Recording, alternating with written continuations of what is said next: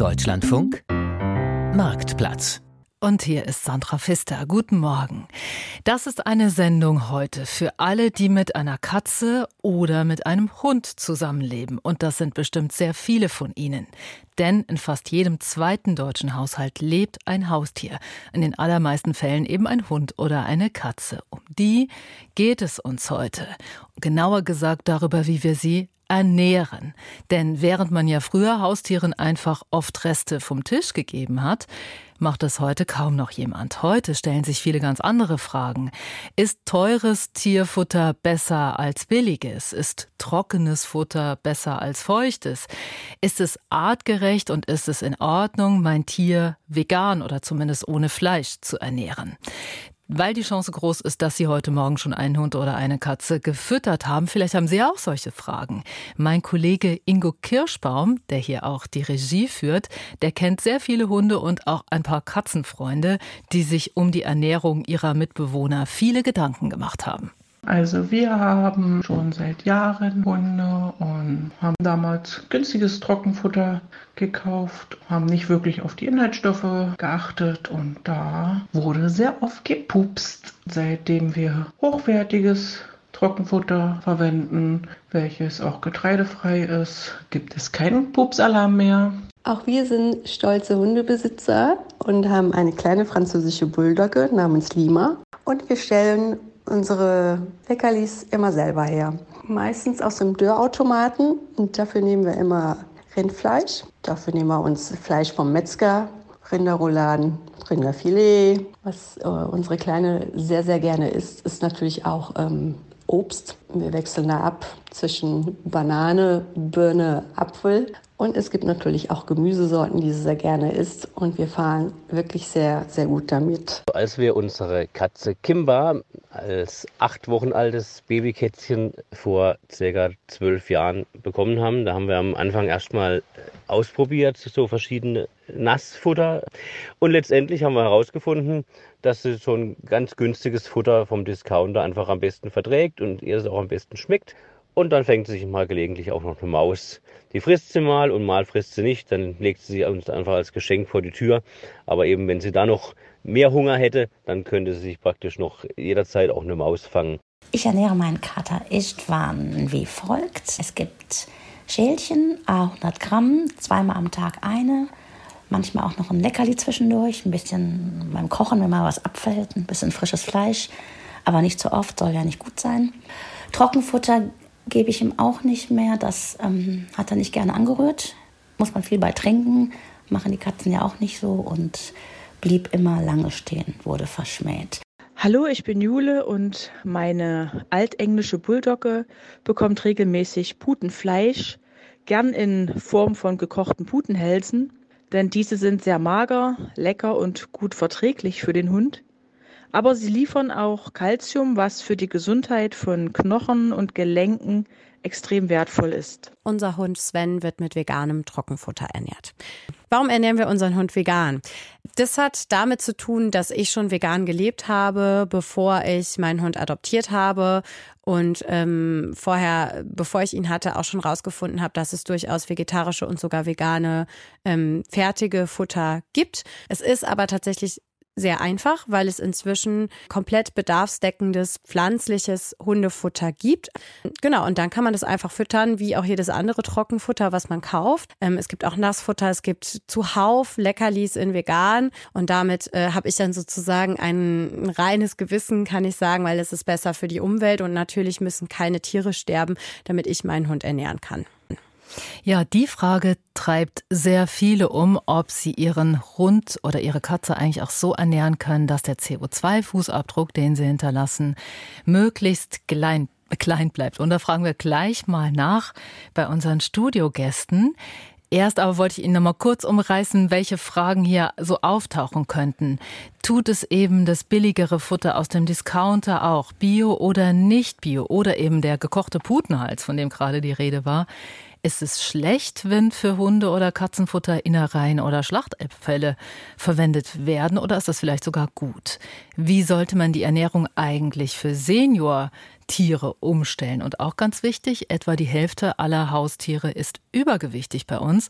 Was tun eigentlich, wenn das Tier auf Diät muss? Wir freuen uns über Ihre Anregungen, wie Sie das mit Ihrem Hund, bei Ihrer Katze machen. Wie ernähren Sie Ihr Tier? Und wir sind gespannt auf Ihre Fragen. Die können Sie stellen unter 00800 4464 4464 und Sie können uns mailen an marktplatz.deutschlandfunk.de 00800 4464 4464 oder marktplatz.deutschlandfunk.de. Und ich stelle Ihnen auch meine Gäste vor. Das sind zum einen Mora Gerlach vom Deutschen Tierschutzbund. Außerdem leiten Sie, Frau Gerlach, bei der Tierärztlichen Vereinigung für Tierschutz den Arbeitskreis Hunde und Katzen. Herzlich willkommen. Guten Morgen, vielen Dank für die Einladung. Ist schön, dass Sie da sind. Charlotte Granops ist uns gleich zugeschaltet. Sie ist Lebens. Sie ist da, Lebensmittelchemikerin bei der Stiftung Warentest. Frau Granops, Sie leiten dort das Projekt Tierernährung. Auch herzlich willkommen nach Berlin. Dankeschön, guten Morgen. Und Volker Wilke ist uns zugeschaltet. Er forscht oder Sie forschen am Institut für Tierernährung der Stiftung Tierärztliche Hochschule Hannover. Herzlich willkommen. Guten Morgen. Und Sie, liebe Hörerinnen und Hörer, müssen etwas gnädig mit uns sein, falls wir uns äh, einander ins Wort fallen oder nicht sofort reagieren. Wir können uns hier alle nicht sehen, weil wir alle in unterschiedlichen Studios sitzen. Also es geht äh, Ihnen und uns genau gleich. Äh, wir hören statt sehen ist hier das Thema. Genau, also die Grundfrage. Ich habe die ganz eingangs gestellt, weil es heute fast kaum noch jemand macht. Äh, fangen wir vielleicht äh, mit Ihnen an, Herr Wilke. Sie sind heute der Hahn im Korb. Könnte ich meinen Hund, könnte ich meine Katze nicht einfach mit Resten vom Tisch ernähren? Ja, ähm, es ist eine gute Frage sozusagen. Es kommt natürlich auf die Reste drauf an, sage ich mal. Ähm, prinzipiell muss man ja schauen, dass das Tier all das an Nährstoffen bekommt, was es so über den Tag dann auch verbraucht. Ne? Und ähm, Dazu nutzen wir in der Regel ja konventionelle Alleinfuttermittel. Das heißt, da steht dann Alleinfuttermittel drauf und das impliziert, dass der Hersteller sicher geht, sozusagen, dass da alles drin ist, ähm, was das Tier bekommt. Und ähm, diese Vielfalt an Inhaltsstoffen, an Nährstoffen, die kann ich eben nicht garantieren, wenn ich ähm, vom Tisch sozusagen hier und da mal was gebe, beziehungsweise so die Reste halt zuteile. Und da treten einfach Unsicherheiten auf, ähm, gewisse Lebensmittel für uns Menschen sind auch dann ähm, oder vertragen die Tiere nicht, sind teilweise auch giftig für die Tiere und deswegen kann man das nicht einfach so machen, alles vom, vom, vom Tisch einfach so geben, sondern sollte immer zu mindestens 90 Prozent ähm, eine Ration, ein Futter füttern, was wirklich alles beinhaltet, ähm, was das Tier auch wirklich braucht dann. Also es ist eher eine Empfehlung, dann doch irgendwas aus dem Supermarkt zu kaufen, ja? Naja, ich kann das auch selber herstellen, sage ich mal, selber kochen. Es gibt ja diese Homemade Diets, ähm, aber dann sollte ich das auch, sage ich mal, durchrechnen lassen von einem Fachtierarzt für Tierernährung und Diätetik, der einmal schaut, ob da dann auch wirklich alles drin ist, was das Tier so kriegen sollte. Sie haben gerade gesagt, es gibt Lebensmittel, die Tiere überhaupt nicht vertragen. Bei Katzen sagt man immer Milch. Was gibt es da sonst noch so? Ja, das kommt auf die Katze drauf an. Also man sieht es ja auf Bauernhöfen immer wieder, dass Katzen da auch tatsächlich sehr viel Milch aufnehmen. Und ähm, als Welpen sozusagen können sie die Milch auch verstoffwechseln. Sie haben die entsprechenden Enzyme dazu. Ähm, das verlieren sie dann mit der Zeit, wenn sie keine Milch mehr bekommen. Bauernhofkatzen teilweise behalten dieses Enzym dann bei, diese Enzymaktivität und können das auch weiter verstoffwechseln. Ähm, die normale Katze, die eben sonst vielleicht ein konventionelles Nass- oder Trockenfutter füttert, die kann es dann nicht mehr verstoffwechseln. Ähm, deswegen kann das wie Sie gerade gesagt haben, auch zum Problem werden. Und dann sind es Klassiker wie Weintrauben, Schokolade oder Zwiebeln, die dann auch für den Hund zum Beispiel ähm, absolutes Tabu sind sozusagen.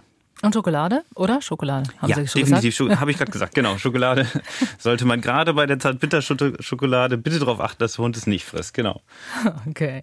Gut, also stellen wir uns vor, ähm, was die Situation für die allermeisten ist. Sie kaufen Hunde- oder Katzenfutter im Supermarkt. Da gibt's x verschiedene Sorten quer durch alle Supermärkte und Discounter. Es gibt feucht, es gibt trocken, es gibt Leckerlis aller Art. Frau Gerlach, gibt es irgendeine Basisregel beim Einkaufen, wenn ich da so sondiere? Also grundsätzlich ist es natürlich für die durchschnittlichen TierbesitzerInnen erstmal schwierig, da jetzt anhand von der ja, Zutatenliste oder da jetzt auch zu sehen zu können, woran erkenne ich jetzt ein gutes Futter oder nicht. Ähm, was der Herr Wilke ja gerade schon gemeint hat, also wichtig ist es einfach darauf zu achten, dass das Futter als Alleinfuttermittel deklariert ist. Das heißt, dass eben alle Nährstoffe in dem Futter enthalten sind, das das Tier auch braucht. Und es gibt schon bestimmte, sage ich mal, Hinweise, auf die man achten kann, was für ein gutes oder auf jeden Fall für ein, ja, ein Futter spricht, dem man, sage ich mal, vertrauen kann. Ähm, also es müssen natürlich nach ähm, Futtermittelverkehrsverordnung auch bestimmte ähm, Angaben auf jeden Fall deklariert sein auf den Futtermitteln. Da nenne ich jetzt nicht alle, aber es muss eben zum Beispiel die Art des Futtermittels, also dass es ein Alleinfuttermittel oder ein Ergänzungsfuttermittel ist, draufstehen. Dann muss draufstehen, für welche Zieltierart ist das Futter, welche analytischen Bestandteile sind drin, also die einzelnen Nährstoffgruppen müssen draufstehen und alle verwendeten Inhaltsstoffe und Zusatzstoffe müssen deklariert sein in ähm, absteigender Reihenfolge. Ein Mindesthaltbarkeitsdatum sollte draufstehen und auch eine Fütterungsempfehlung, also welche Menge sollte das Tier davon bekommen. Es ist aktuell ja so ein bisschen auch der Trend, dass auch mit sehr exotischen ähm, Futtermitteln gern geworben wird, die auch dann als besonders natürlich oder ähm, in Lebensmittelqualität oder frei von Zusatzstoffen beworben werden. Und dazu muss man sagen, dass das zum Teil auch falsche Werbung ist. Also ähm, in der Regel ist, ähm, dass, dass die Fleischquellen, die im kommerziellen Tierfutter landen, sind das ähm, Schlachtnebenprodukte der Kategorie 3. Das heißt, es ist eigentlich Fleisch, das auch für den menschlichen Verzehr ähm, geeignet wäre und auch äh, Lebensmittelqualität ist. Ähm, es ist eben nur so, dass es oft einfach nicht verwendet wird für den menschlichen Verzehr. Das sind zum Beispiel Innereien, also Leber, Niere, Herz, aber es kann auch Muskelfleischanteile enthalten. Das heißt, die Franzosen oder Chinesen würden es wahrscheinlich teilweise essen, aber bei uns wird es einfach so nicht verwendet. Genau. Und es ist nicht schlecht als Fleisch, sondern es ist einfach was, was wir nicht was wir gewohnt sind genau, zu essen. Genau. Und wenn jetzt natürlich ein Hersteller wirbt mit, das ist hier Fleisch in oder hier sind Fleischerzeugnisse drin in Lebensmittelqualität, ist das eigentlich eine Werbung mit Selbstverständlichkeiten, weil eigentlich jedes Tierfutter Lebensqualität bedeutet. Also das sind einfach solche Sachen, die natürlich auch eine, den Käufer animieren sollen, das Futter zu nehmen oder eben auch als besonders ähm, ja als Herausstellungs Alleinstellungsmerkmal, das wahrgenommen werden soll, aber das ist natürlich dann in dem Fall eigentlich eine Selbstverständlichkeit. Also hier kann man auch darauf achten, ähm, dass da eben ja nicht, nicht Werbung gemacht wird oder mit Aussagen geworben wird, die jetzt irgendwie nicht, nicht den Tatsachen entsprechen. Und weil Sie ja sagten, Alleinfuttermittel, Sie beide sagten, dass das Alleinfuttermittel draufsteht, das ist wichtig, aber es gibt ja unglaublich viele Ergänzungsfuttermittel. Wenn, wenn ich so ein Alleinfuttermittel habe, kann ich die dann vergessen? Ergänzungsfuttermittel kann man natürlich gegebenenfalls zusätzlich geben, ähm, aber es ist eben nicht nötig. Also ist zum Beispiel auch bei einer Katze wird ja oft ähm, oder wissen ja auch viele TierbesitzerInnen, dass die auch Taurin brauchen, also eine bestimmte Aminosäure, die auch normalerweise in dem Fleisch enthalten ist. Und ähm, in einem guten Alleinfuttermittel ist das Taurin aber eben enthalten in der Menge, die die Katze braucht. Und man muss es nicht als Ergänzungsfuttermittel zusätzlich geben.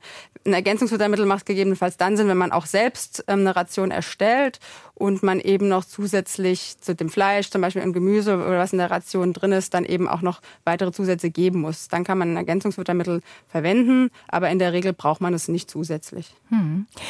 Frau Granop, Sie haben ja bei der Stiftung Warentest Katzenfutter, Hundefutter immer mal wieder getestet und auch ausführlich getestet. Gibt es irgendwas, was da auffällig war? Oder haben Sie das Gefühl, die sind fast durch die Bank weg eigentlich okay? Wir haben inzwischen festgestellt, die werden tatsächlich immer besser. Als ich angefangen habe, vor acht Jahren Tierfuttermittel zu testen, war das tatsächlich so, dass ein Drittel bis manchmal auch die Hälfte mit mangelhaft durchgefallen ist, vor allem bei den Nassfuttern. Das ist inzwischen sehr viel seltener geworden. Also ich weiß nicht, ob das an unseren Tests liegen könnte, aber prinzipiell ist das tatsächlich so, dass die Futterqualität besser geworden ist. Punktabzug geben wir heutzutage häufig noch bei den Fütterungsempfehlungen, dass also zu große oder zu kleine Portionen empfohlen werden oder auch die Abstände zu groß sind. Also dass, ich weiß nicht, für einen 5 Kilo Hund und einen 20 Kilo Hund etwas empfohlen wird, aber nichts dazwischen. Und wenn hm. ich jetzt einen 10 Kilo Hund habe, weiß ich nicht, woran ich mich orientieren muss. Aber tatsächlich werden die Futter besser. Auch gerade die äh, billigen aus dem Supermarkt landen bei uns sehr häufig auf den vorderen Testplätzen. Insofern ist das eigentlich eine sehr erfreuliche Entwicklung. Das heißt, pauschal teurer gleich besser lässt sich überhaupt nicht halten. Nein, das, das ist korrekt. Äh, die, gerade die günstigen liegen oft vorne bei uns. Wir haben auch mal die Anbieter gefragt in Expertengesprächen, wie sieht das denn eigentlich aus, wenn ein Futter teurer ist? Heißt das, dass da unbedingt teurere Zutaten drinstecken müssen? Die Antwort war nein. Da geht offenbar etliches dann eher fürs Marketing drauf. Also insofern nein, wenn man ein Futter hat, wo man merkt, es geht seinem Hund, seiner Katze richtig gut damit, das Fell glänzt, der ist lebhaft, der hat nichts, dann kann man ruhig dabei bleiben, auch wenn das ein günstiges Futter ist. Jetzt vertreiben ja auch viele Tierärzte sowas ähm, oder empfehlen es. Es gibt auch ganz viele Tierärzte, die online irgendwelche Futterquellen empfehlen. Und ich muss selbst gestehen, dass ich, wenn mein Tierarzt äh, etwas empfiehlt, dafür sehr empfänglich bin. Sind diese in der Regel dann auch teureren Produkte, äh, die es dann im Fachhandel gibt oder die man direkt bei den Tierärzten selber kaufen kann, sind die irgendwie besser? Also in unseren Tests haben jetzt so Spezialfutter wie Hills oder so nicht immer so gut abgeschnitten. Das muss nichts heißen, wenn jetzt der Tierarzt nicht unbedingt ein, ein, kommerzielles Interesse an dem Futter hat und wenn das ein Spezialfutter ist, also ein Diätfutter, weil das Tier dringend abnehmen muss, weil es Übergewicht hat oder weil ein Nährstoffmangel festgestellt wurde und das eine Extraportion an Kalzium oder Ähnlichem braucht, was dann ja eher Richtung Ergänzungsfutter geht, dann ist das natürlich sinnvoll, das auch zu geben. Aber Bloß weil man das Futter beim Tierarzt kauft, heißt es nicht von vornherein, dass es besser sein muss als das aus dem normalen Einzelhandel oder auch dem Fachhandel. Mhm. Da, da, würde ich auch ja. gerne noch kurz einhaken. Also das, da muss man vielleicht auch noch ein bisschen differenzieren, sage ich mal. Beim Tierarzt werden auch häufig dann ähm, Produkte empfohlen für einen besonderen Ernährungszweck. Also die schon genannten, gerade die Diätfuttermittel, die dann einen bestimmten Ernährungszweck verfolgen. Ähm, sei es eine Nierenerkrankung, die eine Katze zum Beispiel hat, wo dann eben entsprechend auch die Inhaltsstoffe angepasst werden oder worden sind. Und ähm, da ist es eben so, dass diese zum Beispiel von Royal Canin Hills oder ähnlichen Herstellern eben angeboten werden und dann auch damit einem gewissen Know-how quasi dann wirklich auf die Inhaltsstoffe dann auf bestimmte Krankheiten hin äh, genau abgestuft wird, was das Tier dann eben bekommen sollte und wovon es vielleicht auch ein bisschen weniger bekommen sollte. Und da ist dann sicherlich dann schon, sind dann auch diese Diäten ähm, vorzuziehen. Also es gibt da eine gewisse Berechtigung, wenn das Tier bereits eine Vorerkrankung hat zum Beispiel oder besonders alt ist oder noch sehr jung ist. Und so. Ja, so, so würde ich das sehen auf jeden Fall, ja. Sie haben das gerade schon angesprochen mit den Nierenproblemen. Das ist was, was man als Tierhalter sehr, sehr oft hört. Achtung, nicht zu viel Trockenfutter, insbesondere Katzen, die trinken nicht genug. Ist das tatsächlich so ein Riesenthema, Herr Wilke? Also es ist sicherlich ein Thema. Katzen nehmen anders als der Hund ähm, selber nicht so viel Wasser auf. Das kommt einfach daher, ähm, aus, dass sie aus ariden, semi-ariden äh, Gebieten kommen, wo kein Wasser da ist und ähm, die Katze auch ihr Leben lang und die gesamte Domestikation hindurch eigentlich immer Mäuse gefressen hat und da das Wasser eben drin war, was sie braucht. Also sie braucht auch generell ein bisschen weniger Wasser. Und wenn wir dann sagen, okay, wir stellen jetzt von dieser Ernährung, die über Jahrtausende quasi dieses Tier bekommen hat, auf ein konventionelles Futter um, also ein Trocken- oder Nassfutter, dann kann es in gegebenen Fällen, in bestimmten Fällen dazu kommen, dass das Tier eben zu wenig Wasser aufnimmt. Ne? Die Gefahr ist ein bisschen höher bei einem Trockenfutter, ist aber auch nicht bei jeder Katze so. Und da könnte man dann zum Beispiel noch unterstützen, indem man, was sehr gut tatsächlich angenommen wird von Katzen, zum Beispiel mit einem Trinkbrunnen arbeiten, wo also fließendes Wasser angeboten wird. Das mögen Katzen sehr gerne und dann kann man auch so eine Gefahr, dass die Katze zu wenig trinkt, dann umgehen zum Beispiel. Also so ein bisschen verspielter, damit die irgendwie da hingezogen werden, ne? Ja, also generell auch ähm, Katzen in Wohnungshaltung, da kann man auch sehr, sehr viel tatsächlich mit dem Futter machen und Aufgaben Aufgaben stellen und so, ähm, um die auch so ja ihrem ursprünglichen, ihre ursprünglichen Ernährungsformen, die, die rennt draußen rum und, und fängt sich was und so, ähm, da so ein bisschen das nachzuempfinden, ähm, gerade wenn es um Katzen geht, die immer zum Beispiel in der Wohnung gehalten wird, ja. Was meinen Sie, da kann man viel anbieten? Ich kenne solche Plastikformen, wo die Katzen sich das Futter da ein bisschen mühsamer rausklauben müssen, wo die ein bisschen mit den, ja, ein bisschen spielen müssen und, und ihre Geschicklichkeit austesten müssen. Meinen Sie sowas? Ja, genau. Also diese Futterpuzzles zum Beispiel, die es so gibt oder so. Ähm, also da ist auch der, der Markt ist da groß. Ne? Da gibt es viele verschiedene, auch teilweise wissenschaftlich tatsächlich eruierte ähm, äh, Spiele für Katzen, wie sie letztendlich da auch ihr Futter dann mit so mit gewissen Hürden sich, sich erarbeiten können. Und das kann man natürlich meistens besser, zum Beispiel mit einem Trockenfutter, mit diesen Kibbles ähm, zum Beispiel machen. Und da sollte man sich vielleicht als Katzenhalterin oder als Halter, äh, kann man sich da gut informieren und dann der Katze auch da ein bisschen mehr Abwechslung bieten. Hm. Man muss auch gar nicht unbedingt unbedingt immer nur kaufen. Gerade bei diesen Futterspielen kann man auch viel tolle Sachen auch mal alleine bauen, zum Beispiel aus Klorollen, dass die Katze sich das da rausfummeln ja, genau. muss und so. Also äh, natürlich gibt es auch viel im Handel, aber man kann auch mit recht einfachen Mitteln da mal ein bisschen Abwechslung für die Katze schaffen, dass da auch ein bisschen mehr Abwechslung zu Hause ist im Alltag. Ja, total. Mhm. mhm. Okay, ja, ja. Also es geht nicht nur um die reine Ernährung, was die Katzen kriegen ähm, und vielleicht auch Hunde, sondern auch wie sie es kriegen und wie es dargereicht wird, ohne dass man daraus eine riesen Wissenschaft machen muss. Aber es geht auch ein bisschen um Anregung, wenn ich das richtig verstehe. Und das ist dann bestimmt auch ein Link zum Übergewicht, ähm, weil einfach nur fressen und sich nicht bewegen ist wahrscheinlich sehr verführerisch, richtig? Ja, das ist es. Also würde ich schon so sagen. Ähm, ja, das Bewegen tatsächlich, das überschätzt man manchmal, wie viel dann so eine Katze da auch ähm, an mehr an Energie zum Beispiel verbraucht. Ähm, der große Teil ist tatsächlich der, der Grundumsatz so eines Hundes, so einer Katze. Also ausgeklammert jetzt wirklich arbeitende Tiere wie, wie irgendwelche Hunde, die, weiß ich nicht, bei der Jagd geführt werden oder so, da sehr, sehr aktiv sind. Ähm, aber der große Teil ist eben dieser Grundumsatz des Tieres. Und ähm, wenn man halt eine gewisse Futtermenge füttert und die diesen Grundumsatz übersteigt, dann nimmt das Tier zu, auch wenn man ein bisschen mehr mit dem, mit dem Tier äh, spielt. Das sollte man immer im Hinterkopf behalten.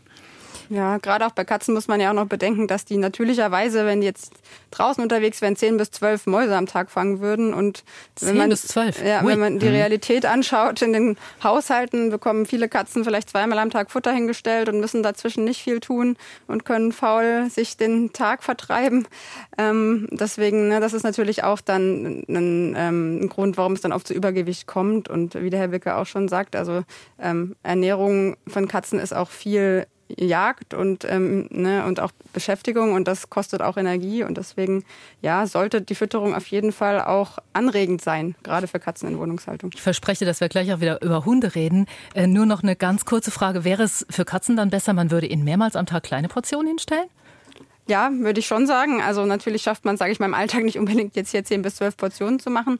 Aber wenn man es schafft, lieber, sagen wir mal, fünf Portionen am Tag äh, aufzuteilen und ähm, wäre das auf jeden Fall besser als zwei oder drei Portionen am Tag äh, hinzustellen. Wir reden über Tierernährung, Herr Wilke. Ich habe Sie Luft hören. Aber wir reden gleich weiter. Ich verspreche es. Wir sehen uns in wenigen und hören uns in wenigen Minuten wieder. Sie hören den Marktplatz, Sie hören den Deutschlandfunk und hier ist Sandra Pfister. Wir reden heute darüber, wie Sie Ihr Haustier, im Speziellen Ihre Katze, Ihren Hund, richtig ernähren. Eine Frage haben wir angerissen, aber dann etwas hinten runterfallen lassen, nämlich die Frage, die sich viele stellen, was ist denn jetzt eigentlich besser, Trockenfutter oder Feuchtfutter oder am besten beides gemischt? Vielleicht spielen wir das nochmal in die Runde. Äh, Frau Granums, kann man aus Sicht einer Lebensmittelchemikerin dazu irgendwas sagen? Äh, ja, kann man. Und zwar, dass im Grunde beides Vor- und Nachteile hat. Wir hatten ja schon das Problem, wenn die Katze schlecht trinken will. In dem Fall ist Trockenfutter nicht unbedingt die bessere Wahl. An sich hat Trockenfutter den Vorteil, es ist sehr günstig. Ich brauche weniger Verpackungen, als wenn ich jeden Tag drei kleine Pouches oder eine Dose verbrauche. Da reicht ja ein großer Sack über mehrere Wochen. Es ist meistens auch preisgünstiger. Es lässt sich wunderbar bevorraten. Man muss nicht so oft einkaufen gehen. Und der Phosphorgehalt ist auch häufiger etwas niedriger als bei den Nassfuttern. Die haben teilweise höhere Gehalte. Bei Tieren, die schlechte Trinker sind, kann das äh, Nassfutter ein Vorteil sein. Bei denen, die schlechte Fresser sind auch, weil Nassfutter einfach intensiver riecht und das kann ein bisschen zum Fressen animieren. Und bei älteren Tieren, die vielleicht schon Zahnprobleme haben, ist Nassfutter natürlich einfach weicher und kann deswegen manchmal, wird deswegen manchmal lieber gefressen. Mhm. Möchten Sie noch was ergänzen? Ja. Gerne. Ein kurzes. Beginnen Sie. Frau Gerlach, Dankeschön. machen Sie. Achso, ähm, ja, genau. Also ähm, aus, aus tierärztlicher Sicht würde ich jetzt auch äh, Vor- und Nachteile sowohl bei Feucht- als auch bei Trockenfutter sehen. Also grundsätzlich ist auch hier wieder die Bedarfsdeckung am allerwichtigsten, ne, dass das Tier eben einfach alles bekommt, was es braucht. Ähm, wenn es ist aber jetzt nicht per se schlecht, weil der Trockenfutter doch auch oft sehr im Verruf ist, gerade bei Katzen. Also bei Katzen ist halt oft auch ein bisschen das Problem, sage ich mal, dass die auch eine Nahrungsprägung haben können. Das heißt, wenn, dass sie spezielles Futter bevorzugen oder gar kein anderes Futter akzeptieren, das sie eben nicht in den ersten Lebensmonaten kennengelernt haben. Also das kann sein, dass eine Katze, die am Anfang nur Trockenfutter gefressen hat, später kein Feuchtfutter frisst oder andersrum.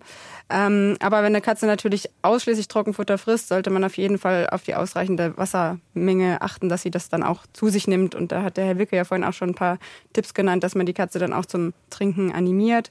Ähm, es wird oft gesagt, dass Trockenfutterfütterung bei der Katze auch mit äh, vermehrter ähm, Problematik von den ähm, Harnorganen in Zusammenhang steht, zum Beispiel mit Harnsteinbildung. Das ähm, ist nicht eindeutig mit Studien belegt, aber das größere Problem ist dann oft eben auch noch zusätzlich Übergewicht, Bewegungsmangel. Das kann dann eben auch durch Trockenfutter und reduzierte Wasseraufnahme noch begünstigt werden. Ansonsten sehe ich das wie die Frau Kranops. Beides hat Vor- und Nachteile. Und wenn man beides füttert, Feucht- und Trockenfutter, dann muss man eben auch insgesamt auf die bilanzierte Ration achten, dass das Tier eben nicht zu viel oder zu wenig bekommt. Danke. Jetzt sind wir gespannt, ob Sie, Herr Wilke, eine andere Meinung haben. Ach, vielleicht noch ein Tipp, dass man natürlich äh, in jedem Fall sowohl bei Hund und Katze auch das Nassfutter, äh, das Trockenfutter mit äh, Wasser zum Beispiel einweichen könnte, wenn man da möchte, dass noch mehr Wasser aufgenommen wird.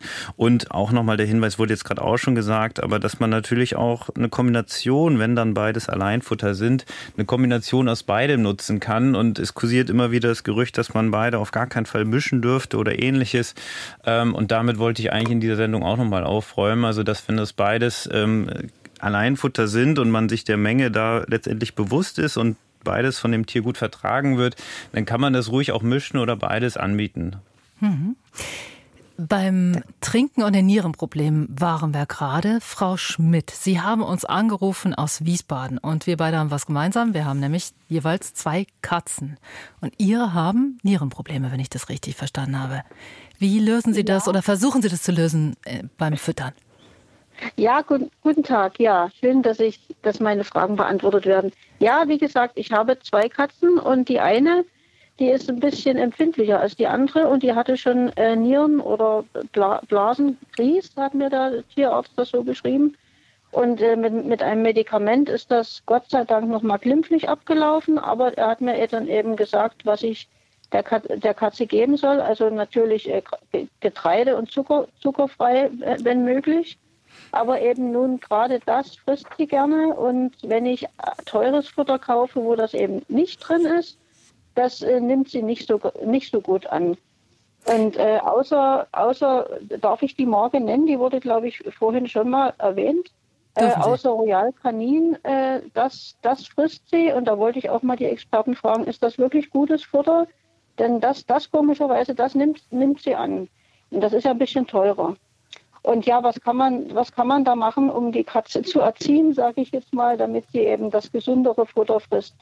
Und meine zweite Frage wäre dann noch, ähm, äh, was meine beiden Katzen gerne, sehr gerne fressen, ist äh, rohes, gemischtes Hackfleisch. Jetzt habe ich aber mal in der Zeitung gelesen, man soll das eher nicht geben, weil das, weil es ja roh ist weil das mit Keimen belastet sein kann und davon werden die Katzen krank. Also kann ich das weitergeben oder soll ich es lassen?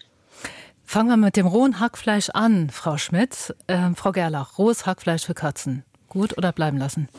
Also ähm, da, da, kommen wir gleich so ein bisschen zu dem Thema Rohfütterung generell. Ähm, da reden wir wahrscheinlich ja nachher auch nochmal genauer drüber. Ähm, also bei der Verfütterung von rohem Fleisch muss man tatsächlich sehr auf die Hygiene achten, ähm, weil gerade natürlich auch, wenn es lagerungsbedingt oder Kühlkette unterbrochen und so weiter es auch sein kann, dass das Fleisch sehr keimbelastet ist und ähm, das natürlich sowohl für das Tier als aber auch für den Menschen ähm, gefährlich sein kann. Wenn die Katzen von der Frau Schmidt auch sonst eigentlich ein Alleinfuttermittel bekommen, ähm, brauchen sie in der Regel kein zusätzliches äh, rohes Hackfleisch. Würde ich dann eigentlich eher davon absehen ähm, oder das dann eben zusätzlich in die Ration mit einberechnen. Ähm, aber eigentlich ist es nicht unbedingt nötig. Also ich wäre da eher vorsichtig. Die zweite Frage, die spiele ich jetzt mal an Sie, Herr Wilke. Wie verführe ich eine Katze zu einem anderen, möglicherweise für sie besseren Futter? Naja, ich sollte es auf jeden Fall immer äh, frisch anbieten. Ich kann versuchen, das mehrfach anzubieten, auch wenn die Katze dann ähm, vielleicht rangeht, es nicht frisst, dass ich es direkt wieder wegnehme, dass ich die Lagerung dazwischen auch ähm, so mache, eben, dass es nicht verdirbt zum Beispiel. Ich sollte es auch nicht direkt kalt aus dem Kühlschrank anbieten, aber gerade dieses, ich biete es immer mal wieder an, ähm, das kann Vorteile haben. Und ansonsten ist es aber natürlich so, wenn eine Katze sagt, nein, sie mag das nicht und sie frisst es nicht, ähm, dann ist man da manchmal, ähm, sage ich mal, auf der auf der Seite, wo man dann auch was anderes zur Not nehmen muss. Und dann würde ich in solchen Fällen auch immer ähm, eine fachtierärztliche Beratung mir einholen, wenn ich sage, ähm, was welches Futter kann denn noch hier in Frage kommen? Meine Katze frisst es nicht. Ja, genau. Die grundsätzliche Frage, die auch mit äh, anklang bei Ihnen, Frau Schmidt, war ja auch, in dem einen Tierfutter, in dem billigeren, ist viel Getreide drin, ist auch Zucker drin. Und die mhm. Frage kommt ja auch immer wieder, ist es wirklich so schlecht für mein Tier? Was sagen Sie? Darf ich dazu Gerne, sagen? Frau Kranich. Ja. ja, also das sind tatsächlich zwei Punkte, die wir in unseren Tests auch immer wieder hören, teils als Vorwurf, wie könnt ihr nur diese billigen Futter testen? Also prinzipiell ist das Getreide nicht so schlecht wie sein Ruf. Wenn die Katze Mäuse frisst, frisst sie ja den Magen mit und da sind ja dann durchaus in der Natur Getreidekörner drin. Das ist nicht so wild. Gerade bei Nierenproblemen ist das sogar gar nicht so schlecht für die Katze. Korrigieren Sie mich, Herr Wilke, wenn ich falsche ja. Sachen sage. Äh, gar nicht so schlecht für die Katze, wenn nicht die ganzen Kalorien aus Protein kommen, sondern ein bisschen aus Kohlenhydraten. Das ist nicht so ein Teufelszeug, wie man immer denkt. Problematisch ist hier, dass Trends aus der menschlichen Ernährung immer ins Tierfutter rüberschwappen. In der menschlichen Ernährung wird Gluten gerade verteufelt, also wird das im Tierfutter auch verteufelt. Aber sowas wie Zöliakie ist in den letzten Jahren meines Wissens bei Tieren nicht vorgekommen. Und gegen Gluten kann ein, eine Katze natürlich Allergien entwickeln, aber prinzipiell ist das nicht so schlimm. Und beim Zucker, den testen wir in unseren äh, Untersuchungen immer mit. Tatsächlich haben fast alle Futter immer Zucker unterhalb der Nachweisgrenze von zwei Prozent. Das wird eigentlich nur zugegeben, weil das während der Erhitzung zu so einer schönen braunen Farbe reagiert. Das ist dann mehr für Herrchen oder Frauchen, dass das so ein bisschen mehr wie Gulasch oder Eintopf aussieht und nicht so rosa. Das ist der Katze oder dem Hund tatsächlich ziemlich egal. Katzen können Zucker ja auch gar nicht schmecken. Das heißt, ähm, das wird auch nicht als Lockstoff da zugesetzt. Und in den meisten Futtern, die wir getestet haben, ist der Zucker überhaupt nicht so problematisch, wie er immer befürchtet wird. Wenn jetzt ein einziges Mal, das war ein insektenbasiertes Hundefutter, wo der Zuckergehalt etwas höher war als normal, aber sonst muss man sich da kaum Sorgen machen. Das ist eigentlich Entwarnung an zwei Fronten. Frau Schmidt, haben Sie. Ja. ja. Eine Frage. Frau Schmidt, versuchen Sie sie ganz Frage kurz zu halten, denn ja, wir haben noch jede Menge Anrufe in der Leitung. Ja, ganz kurz, ich verspreche es. Also es geht ja um die, auch um die Nährstoffe und um die Vitamine. Also meine zwei Katzen, die, die leben nur drinnen, die sind nur in der Wohnung, die gehen gar nicht raus. Und da habe ich mir jetzt mal Gedanken gemacht, also da bekommen die doch eigentlich wenig Sonnenlicht ab.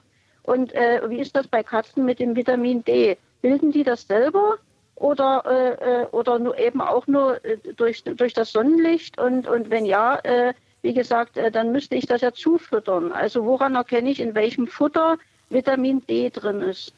Also wenn es ein Alleinfutter für Katzen ist, dann ist es ziemlich sicher zugesetzt. Ähm, das findet man unter sensorische oder physiologische, ernährungsphysiologische Zusatzstoffe. Ähm, es muss deklariert werden sozusagen, wenn es zugesetzt wird. Und ähm, die Vitamin D-Synthese aus Sonnenlicht ist bei diesen sehr doch ja fälligen Tieren, sage ich mal, eher zu vernachlässigen und in, in der Regel dann auch den Futtermitteln zugesetzt. Danke, Frau Schmidt. Von Ihnen als Katzenbesitzerin leiten wir jetzt reibungslos über zu Herrn Jahn aus Bremen. Und Herr Jahn, Sie sind Hundebesitzer. Sie haben auch zwei Tiere, zwei Hunde. Wie füttern Sie Ihre Hunde? Ja, wir barfen die Hunde. Das heißt, sie kriegen nur rohes Fleisch und ab und zu teilweise auch Gemüse, aber hauptsächlich nur rohes Fleisch. Innereien, Geflügel, Rind und sowas eben. Und es gilt als sehr hochwertig, ne, wenn ich das ja. richtig verstehe. Da ist, das, ich kann mich auch erinnern, das war jahrelang oder vor ein paar Tagen, äh, vor ein paar Jahren begann dieser Trend. Tiere mit rohen Zutaten füttern, oft sehr edles rohes Fleisch. Wie geht es Ihren Tieren damit? Sehr gut. Wir haben keine, keine Besuche. Wir hatten vorher auch schon einen Hund. Und da haben wir dann auch dieses schreckliche Trockenfutter gefüttert, sage ich mal dazu. Und dann gab, ja, das ist aber wirklich so. Und dann hat er Allergien gekriegt. Und dann haben wir umgestellt auf, oder mussten umstellen von der Tierärztin auf Pferdefleisch, eingekocht. Und innerhalb von zwei Wochen war die Allergie weg. Das heißt, das kommt von den anderen Futter. Und die neuen Hunde, die wir jetzt haben, die haben jetzt auch schon zehn Jahre, die baden wir seit zehn Jahren. Mhm. Und den Hunden geht es prächtig. Steckt eine Frage bei Ihnen dahinter? Beschäftigt Sie irgendwas? Ja, mich beschäftigt nur, wenn ich sowas höre, wenn man als Mensch jetzt vegan ist, das ist ja jedem auch selbst überlassen. Aber wenn einer, ein Mensch Hunde hat und der will die auch vegan ernähren, ist das für mich eine Katastrophe. Solche Hunde, solche Leute sollten keine Hunde haben. Weil so. der Hund ein Fleischfresser ist und kein Vegetarier ist, keine Kuh oder eine Ente. Wichtige Frage, die viele, viele, viele beschäftigt. Ist der Hund ein reiner Fleischfresser oder könnte man den auch vegan ernähren? Und dann gucken wir auch noch mal nach dem Barfen, wie die Experten hier das beurteilen. Kann man den Hund vegan ernähren? Was sagen Sie, Frau Gerlach? Also ein Hund ist erstmal kein reiner Fleischfresser, sondern also Carni-Omnivor. Das heißt, er ist ein ja, fleischfressender Allesfresser. Im Gegensatz zur Katze, die ist ein reiner Fleischfresser. Nun ist es so, dass man nach Tierschutzgesetz schon das Tier natürlich seinen ähm, Bedürfnissen entsprechend artgerecht ernähren muss.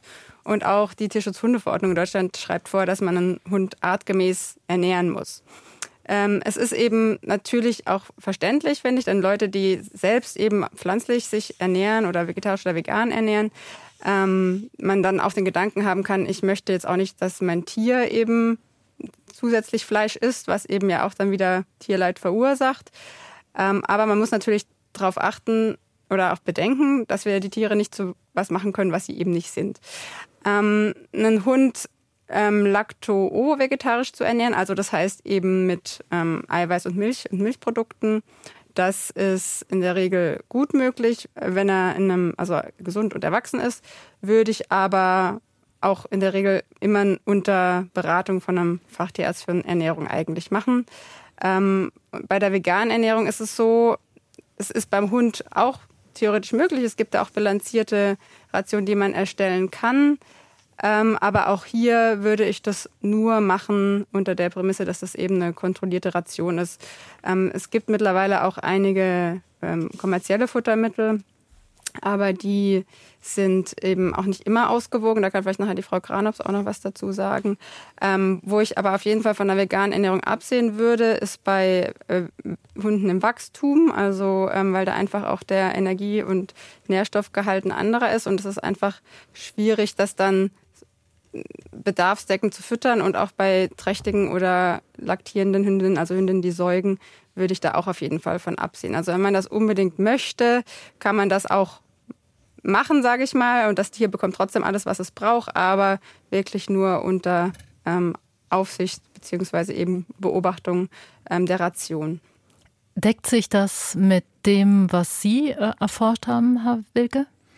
Ja, also wenn man sich die wissenschaftlichen Erkenntnisse bis jetzt anguckt, das sind hauptsächlich eben kürzere Studien, die da gelaufen sind, dann ist es schon so, dass man theoretisch einen Hund, und das ist wirklich anders als bei der Katze, ähm, mit pflanzlichen Bestandteilen und vor allem auch dann zum Beispiel zugesetzten Aminosäuren und ähm, Vitaminen ähm, auch auf pflanzlicher Basis ernähren kann. Das äh, braucht Know-how, das braucht äh, Zusatzstoffe in dem Futter und so weiter und so fort, um halt diese teilweise eben sehr viel in dann tierischen ähm, Futtermitteln enthaltenen äh, Inhaltsstoffe dann auch zu supplementieren. Und ähm, man muss auch immer dabei, also viele sagen ja, ja, der Hund ist ein Wolf und deswegen ist das total tierschutzwidrig und, und gegen jegliche Form dieses Tieres. Aber man muss sich mal vor Augen führen, dass der Hund ja 20.000 Jahre, mindestens 20.000 Jahre domestiziert worden ist. Und in dieser Zeit, das kann man im Genom der Tiere nachweisen, das kann man im, im, in Funden von frühem Kot sozusagen nachweisen. In dieser Zeit wurde der teilweise sehr, sehr getreidereich ernährt. Ja, ähm, Es wurde Hundebrot verfüttert und das Tier hat eigentlich das bekommen, was so übergeblieben ist. Diese Hunde, die in, in Vergesellschaftung dann gelebt haben, teilweise auch den Kot der Menschen gefressen haben und wirklich hohe Mengen an Stärke aufgenommen haben und ähm, sich da schon in gewisser Weise letztendlich auch angepasst haben an die Ernährung äh, des Menschen und da anders als die Katze, die zum Beispiel immer weiter Mäuse gefressen hat, auch in der Domestikation, sich dort auch irgendwo verändert hat. Mhm. Wir reden gleich noch über Katzen, ähm, weil Sie ja gesagt haben, eigentlich sind es reine Fleischfresser, die ab und zu mal irgendwie den, den Mageninhalt eben einer Maus da noch mit verdauen. Aber, Herr Jahn, Sie haben ja auch ganz explizit äh, ein Loblied aufs Barfen gesungen. Darf also, ich, bevor wir aufs Barfen gehen, noch ja. ganz kurz was zu vegan ergänzen? Frau Granaubs, ja. Wir waren bisher auch immer auf dem Stand, aktuellen Stand der Wissenschaft, Hunde vegetarisch möglich, Katzen eher nicht. Wir haben tatsächlich in diesem Jahr äh, im letzten Katzentrockenfuttertest drei vegane Futter mitgetestet und bisher war es einfach so, dass vegane und vegetarische Futter bei uns im Test immer durchgefallen sind, bis auf eins, das gut war, an dem wir aber Huhn gefunden haben.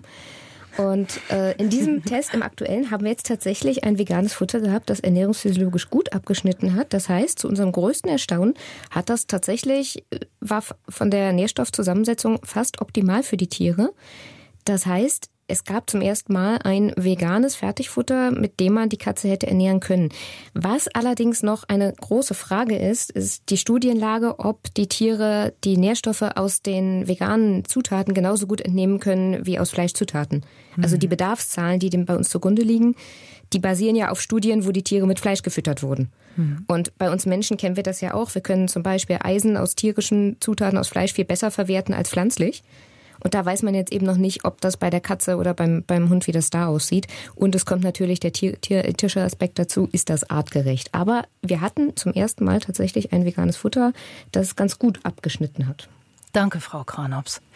Dann, Herr Jan, weil Sie warten ja auch immer noch, ähm, das Barfen. Also Tier, das Tier oder den Hund mit ähm, vor allem rohen Zutaten füttern, oft relativ hochwertigem rohen Fleisch. Was, Herr Wilke, halten Sie davon? Ja, also das kann man sicherlich machen. Man sollte das halt auch abklären lassen, ob dann das Tier alles bekommt, ähm, was es braucht. Aber man sollte sich dann schon die Frage äh, stellen, ob das dann notwendig ist, dass so ein Tier so viel Fleisch fressen muss. Was wir immer wieder sehen, ist, dass diese Ration den Bedarf an Protein, an Aminosäuren die so ein Hund braucht, deutlich übersteigen. Und wenn man mal über die Nachhaltigkeit nachdenkt und wenn dann auch noch hochwertiges Muskelfleisch verfüttert wird, dann kann man sich schon fragen, ob das denn notwendig ist, wenn wir einem Tier etwas geben, was es vielleicht gar nicht so bräuchte. Und ein anderer Punkt ist, wenn das Tier dann auch älter wird, dann führen diese hohen Proteinmassen, die in das Tier eingetragen werden, dann teilweise auch dazu, dass sich zum Beispiel Nierenerkrankungen oder ähnliches schneller entwickeln können. Ähm, viele Tiere zeigen unter dieser Diät ein sehr glänzendes Fell, äh, wovon dann auch Besitzerinnen und Besitzer sehr begeistert sind. Das liegt hauptsächlich auch daran, weil halt viele Fette zum Beispiel verfüttert werden, viele Fettsäuren, auch Omega-3-Fettsäuren zum Beispiel durch ein Lachsöl oder so verabreicht werden und diese halt dann einfach auch einen positiven Effekt haben. Mhm. Jetzt darf ich noch was sagen? Ja, ergänzen Sie bitte. Ähm, nur noch ergänzen. Und ähm, ja, die hygienische Komponente, wie ich es vorhin auch schon bei dem Katzenfutter äh, oder der Katzenfütterung erwähnt habe, ist halt auch noch zu bedenken. Also es ist eben schon auch das Risiko der Keimbelastung deutlich höher, ähm, sowohl fürs Tier als auch für den Menschen. Und gerade auch wenn immunsupprimierte Menschen im Haushalt leben, würde ich von der Rohfütterung immer absehen. Und äh, korrigieren Sie mich, Herr Wilke, aber ich meine, es gibt auch keine Studien, die jetzt belegen, dass eine Rohfütterung jetzt einen Vorteil hat gegenüber gekochten Rationen, weil sonst ist das ja auch noch eine Möglichkeit, dass man sagt, man möchte selbst eine Ration erstellen, kann man das ja auch über ähm, gekochte Rationen machen. Ja, gebe ich Ihnen vollkommen recht und das ist auch immer wieder ein Punkt, den ich gerne anspreche. Sozusagen, ähm, wenn man da gewisse, wenn Gefahren einfach bestehen, auch wir sehen auch immer wieder viele gerade in diesen Fertig-BAF-Menüs eine hohe Anzahl an multiresistenten Keimen, die dort vorhanden sind. Ein Großteil dieser äh, Menüs fallen unter die äh, biologischen oder mikrobiologischen Standards des normalen Pet-Food-Bereichs und ähm, dann sage ich auch, ja, kochen Sie es doch, das Tier mag es genauso gerne und es wird es auch genauso gut ähm, verdauen und verstoffwechseln können. Und alles, was eben in so einer Ration dann vielleicht fehlt, muss man sowieso, das ist zum Beispiel Kalzium, das ist zum Beispiel Vitamin A oder D, je nachdem, was man gibt, kann man super supplementieren mit einem Ergänzungsfuttermittel, einem zugeteilten, was dann so eine Ration dann eben ergänzt, wenn es dann eben durchgerechnet wurde. Herr Jan, wollen Sie noch antworten? Ja, ich kann nur eins dazu sagen, den ganzen Studien, das ist ja im Moment der große Hype wegen Klimawandel und alle kein Fleisch mehr essen. Ich kann nur eins sagen, die Hunde sind jetzt zehn Jahre alt. Das sind germanische Bärenhunde. Uns wurde gesagt, die werden sieben bis acht Jahre alt, weil das große Hunde sind. Und ich, war noch, ich, ich brauchte noch nicht einmal zum Tierarzt. Noch nicht ein einziges Mal. Und was ganz wichtig ist, was man, woran man das auch merkt, wenn, wir die Hunde füttern, die kriegen zweimal am Tag Futter jetzt, weil sie schon so alt sind. Und wenn die sich entleeren, die entleeren sich nur noch einmal am Tag. Wo die früher das Weltenfutter gekriegt haben, gekriegt haben, war das ja auch so Trockenfutter, Mister. Ja. Da waren die vier bis fünf Mal haben die sich entleert. Herr Jan, danke, dass Sie das, äh, also offenkundig, es, es scheint Ihren Hunden gut zu gehen. Danke für die Anregung, die Sie eingebracht haben. Mit Blick auf die Uhr würde ich jetzt Frau Bartelka zu Wort kommen lassen. Frau Bartelka, Sie haben auch Hunde, oder? Oder einen ja, Hund? Genau. Ja, genau. Wir haben einen Hund. Wir haben einen sieben Jahre alten Rüden, Oscar. Das ist ein Puli, ein ungarischer Hütehund. Und ähm, ich wollte noch folgenden Aspekt mit in die Runde bringen, dass ähm, wir ganz stark merken, dass es beim Füttern ja klar um Nährstoffe geht, aber vor allem auch um Zuneigung, um Liebe und um Zeit miteinander verbringen. Also äh, unser Hund hat uns sozusagen dahin trainiert. Äh, er isst das Essen, was wir ihm hinstellen, nicht einfach so alleine. Also er hat den ganzen Tag Trockenfutter in seiner Schüssel, aber er isst es nicht. Er isst es erst, wenn wir äh, wenn das Essen ihm aus der Hand geben oder eine Linie ziehen auf dem Boden, an der er sich entlang arbeiten kann oder äh, wir Suchspiele machen mit ihm. Also bei ihm äh, ist ganz stark Essen mit ähm, ja, Spielen mit uns, Zeit mit uns verbringen und äh, Bindung verbunden. Hm, Essen als Zuwendung, so äh, ein bisschen genau. wie bei Menschen auch. Ja, so ein bisschen. Und, aber es scheint Ihnen auch zu gefallen und äh, keine Belastung für Sie zu sein, sondern Sie genießen die Zeit auch, oder? Ja, total. Nein, das ist überhaupt keine Belastung. Äh, das gibt uns natürlich auch ganz viel ähm, er bereichert natürlich dann auch jedes Essen, weil es auch immer nicht, es darf nicht immer das gleiche Spiel sein, muss ja auch ein bisschen Abwechslung sein. Also Puli sind sehr intelligente Hunde und äh, er merkt sofort, wenn wir da nur ein Programm abspulen. Also ähm, ja, wir müssen dann schon auch geistig bei der Sache sein. Okay, Essen ist Liebe.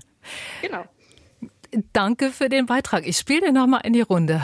Herr Wild gefaked. Ist das ein Aspekt, der ein bisschen zu wenig beachtet wird oder hat den jeder Hunde- und Katzenbesitzer sowieso intuitiv drauf? Das kommt vielleicht auch so ein bisschen auf das Tier drauf an. Ne? Die einen fordern das sicherlich mehr ein, äh, andere Tiere, sicherlich Labradore, vielleicht ein bisschen dafür äh, bekannter, denen ist das wahrscheinlich relativ egal, wie das Futter da liegt oder steht oder angeboten wird. Die fressen das so oder so. Aber füttern, Futter, das bedeutet Liebe und das kann ja natürlich auch in eine falsche Richtung führen, wenn man es dann übertreibt. Ne? Mit der Zuwendung und äh, zu viel Zuwendung führt dann da eben zu Übergewicht. Und ja, das vielleicht nochmal als Überleitung sozusagen oder etwas, was man da auch im Hinterkopf behalten sollte, wenn man halt mit Leckerchen oder ähnlichem noch mehr Liebe sozusagen ausdrücken möchte führt zu Übergewicht. Den Aspekt sollten wir auf jeden Fall noch aufgreifen später. Frau Batelka, danke für diese Anregung. Ich glaube, das war ein ganz wichtiger Punkt und da sprechen Sie sehr vielen sicher aus dem Herzen. Frau Henauch, wir sprechen Sie aus äh, der Nähe von Oldenburg jetzt auch noch kurz an. Vielleicht sprechen wir mit Ihnen gleich noch nach den Nachrichten etwas länger. Ähm, Sie haben einen Berner Sennenhund. Genau, wir hatten einen Berner Sennenhund, der ja eigentlich auch nur sechs bis acht Jahre alt werden sollte, so laut Schnitt, was man sagt. Er ist fast 14 geworden und er hatte eine Fleischallergie und äh, gegen fast alle Fleischsorten. Und da haben wir so ein Spezialfutter dann, Trockenfutter vom ähm, vom Tierarzt bekommen und ähm, damit ist er eben gut alt geworden und wir haben einen. Äh, ja. Er ist eben auch so halb vegetarisch groß geworden oder hat gelebt, weil er selber ah, sich auf sein Obst, Obst eingefordert hat. Und gerade eben habe ich Sie, Frau Henoch, rüde unterbrochen, als Sie von Ihrem Berner Sennenhund erzählt haben, der ein sehr langes Leben geführt hat. Wie ein haben sehr Sie das? langes Leben und ein halb vegetarisches Leben, weil er eben eine Fleischallergie hatte gegen fast alle Fleischsorten und ähm, hat der Tierarzt festgestellt, ist nicht auf meinem Mist gewachsen. Und er hat äh, bei uns im Garten bei tiefhängenden Ästen eines Apfelbaumes, habe ich ihn dabei beobachtet, wie er sich an diesen Apfelbaum herangeschlichen hat und sich den untersten Apfel geschnappt hat und genüsslich verzehrt hat. Also wir haben ihm das nicht vorgesetzt, sondern er hat sich das Obst geholt. Ähm, das wollte ich so vielleicht auch als Kontrapunkt zu dem Vorredner einmal anbringen. Er hat auch gerne Weintrauben gegessen. Also wenn irgendwas äh, an Obst da war, außer saure Gurken, hat er, glaube ich, fast alles gegessen an, an Obst und äh, Gemüse, auch roh. Und was mir noch ein Punkt, der mir ganz wichtig ist, es ging ja ums Übergewicht bei Hunden. Und da denke ich gerne auch, dass der Hund oder ja vor allen Dingen die Hunde oft Abbild von Herrchen und Frauchen sind. Und ich bin Allgemeinmedizinerin und empfehle immer auch Herrchen und Frauchen, wenn sie sagen, ich habe ja einen Hund, ähm, mit einem flotten Spaziergang auch die Vierbeiner und sich selber wieder so ein bisschen ähm, in die richtige Gewichtsrichtung zu befördern. Danke, Frau Hinoch. Da sprechen Sie einen ganz wichtigen Punkt an und wühlen noch bei vielen, glaube ich, ein bisschen in der Wunde. Wenn ich das richtig gelesen habe, sind ungefähr die Hälfte aller Haustiere in Deutschland übergewichtig. Jetzt ist es bei Hunden ja in der Theorie relativ einfach. Mit dem geht man dann öfter mal um den Block und das tut dann allen ganz gut. Haben Sie für Katzen vielleicht noch so ein paar Tipps, Herr Wilke? Naja, die, die schon genannten, ja, dass ich sie eben in der Wohnung da auch ähm, beschäftige, dass ich das Futter eben dort in diese Spiele, ob ich sie nun selber baue oder erwerbe, ähm, mit einbaue. Aber ich möchte auf den, also Bewegung ist gut, Bewegung ist auch top, wenn man, wenn die Tiere abnehmen, dass die Muskelmasse nicht schwindet und so weiter und so fort. Aber der wichtigste Punkt ist wirklich die Menge an zugeteilter Energie beziehungsweise zugeteiltem Futter. Okay. Und stimmen denn da die Packungsangaben? Da haben wir Sie wieder, Frau Kranops, weil Sie gesagt haben, das ist ja da nicht ganz so eindeutig und das ist ein Kritikpunkt immer bei Ihnen. Wie findet man das denn raus, wie viel man da füttert? Ja, das stimmt leider. Die stimmen nicht immer so, wie wir das gerne hätten. Äh, am besten muss man anfangen, wenn man noch in der Findungsphase ist, tatsächlich das Futter abwiegen. Die Empfehlungen sind ein guter Ausgangspunkt. Am besten macht man das dann so, dass man versucht, sein Tier regelmäßig zu wiegen. Das sagt sich vielleicht leichter, als es ist. Notfalls muss man sich die Katze unter den Arm klinken und sich mit der Katze wiegen. Ähm, und dann einfach schauen, äh, ob das Tier zunimmt, ob es abnimmt oder ob das so bleibt. Es gibt auch einen bestimmten Body Condition Score, da sollte man am besten beim Tierarzt nachfragen, mit dem man erkennen kann, ob das Tier übergewichtig ist oder nicht. Dazu gehört zum Beispiel, sind die Rippen gut tastbar, kann ich da noch eine Taille sehen. Man kann versuchen, sich da ranzutasten und wenn man diese Dosierung einmal gefunden hat, vielleicht einmal füllen in einen alten Joghurtbecher, eine Markierung dran setzen, dann weiß man gut, ich brauche jeden Tag diese Menge. Und wenn man das Futter wechselt, dann sollte man eben das Schritt für Schritt machen und schauen, ob, ob ich in dem Bereich überhaupt bei den äh, Portionsgrößen bleiben kann oder die eventuell anpassen muss. Und natürlich auch, wenn sich die Umstände des Tieres ändern, also wenn der älter wird und auf einmal ruhiger und sich nicht mehr so viel bewegt, müsste man die Ration eben auch anpassen. Und wenn ich ein Tier habe, was sehr gern sehr viel frisst und immer vor dem leeren Napf sitzt, kann tatsächlich Nassfutter besser sein als Trockenfutter, weil bei Trockenfutter die Nährstoffdichte viel höher ist. Da sind ja nur 12 Prozent Wasser drin, während ich bei Nassfutter um die 80 habe. Da habe ich einfach eine viel größere Portion im Napf. Und gerade wenn ich mein Tier gern füttere, um so meine Zuneigung auszudrücken, kann Nassfutter da leichter sein, weil ich da nicht so schnell überdosiere. Danke und auch Ihnen, Frau Hinach, danke, dass Sie uns hier eine gute Anregung gegeben haben, ähm, sich bewegen und das Tierfutter gut abmessen. Und äh, Ihr Punkt war ja auch klar, ähm, Ihr Hund hat Äpfel gefressen, Ihr Hund äh, frisst Fraß Weintrauben. Also da kann man auch mit einer anderen Art von Snacks arbeiten. Vielen Dank. Ich glaube, Britta Mersch, die die ganze Zeit das Ohr bei Ihnen, bei den Hörern und Hörerinnen hatte, hat dazu auch noch ein paar Punkte mitgebracht. Genau, Johannes Stall hat sich nämlich gemeldet, genau zu diesem Thema Übergewicht. Er schreibt, wir haben zwei Katzen, jeweils elf Jahre alt. Der Kater war immer übergewichtig und jetzt gibt's zwei Futterautomaten, die stoisch immer wieder dieselben Portionen servieren. Jetzt äh, betteln die Katzen nicht mehr und haben Normalgewicht erreicht. Äh, eine Frage aber noch dazu. Die Automaten vertragen nur Trockenfutter. Äh, ist das in Ordnung oder bedeutet das eine unausgewogene Ernährung? Hm. So teilweise haben wir die Frage, glaube ich, schon beantwortet, aber vielleicht, Frau Gerlach, ähm, antworten Sie da nochmal. Ja, ähm, also grundsätzlich zur, zur letzten Frage. Also wenn es ein Alleinfuttermittel ist, das Trockenfutter und die Katzen genug Wasser aufnehmen, spricht da grundsätzlich nichts dagegen. Vor allem, wenn die jetzt scheinbar ja auch ihr Gewicht wieder gut erreicht haben und jetzt sonst gesund sind, spricht da nichts dagegen. Die Futterautomaten sind, können eine gute Möglichkeit sein, gerade wenn man mehrere Katzen im Haushalt hat, wo eine vielleicht eher mehr frisst und die andere ein bisschen weniger, ist das manchmal sonst auch wirklich schwierig, beide im Idealgewicht zu halten. Ähm, manche Katzen sind aber auch sehr erfinderisch und schaffen es dann manchmal auch diese Automaten, ich sag mal, zu knacken und dann ähm, da auch Futter sonst rauszubekommen. Da muss man so ein bisschen drauf achten. Aber wenn das für diese Katzen gut funktioniert, dann ist es auf jeden Fall eine gute Möglichkeit. Danke. Herr Lübbe, Sie rufen uns an aus Frankreich. Sie, nehmen, äh, Sie leben in der Nähe von Lyon und ich glaube, Übergewicht bei Tieren beschäftigt Sie auch.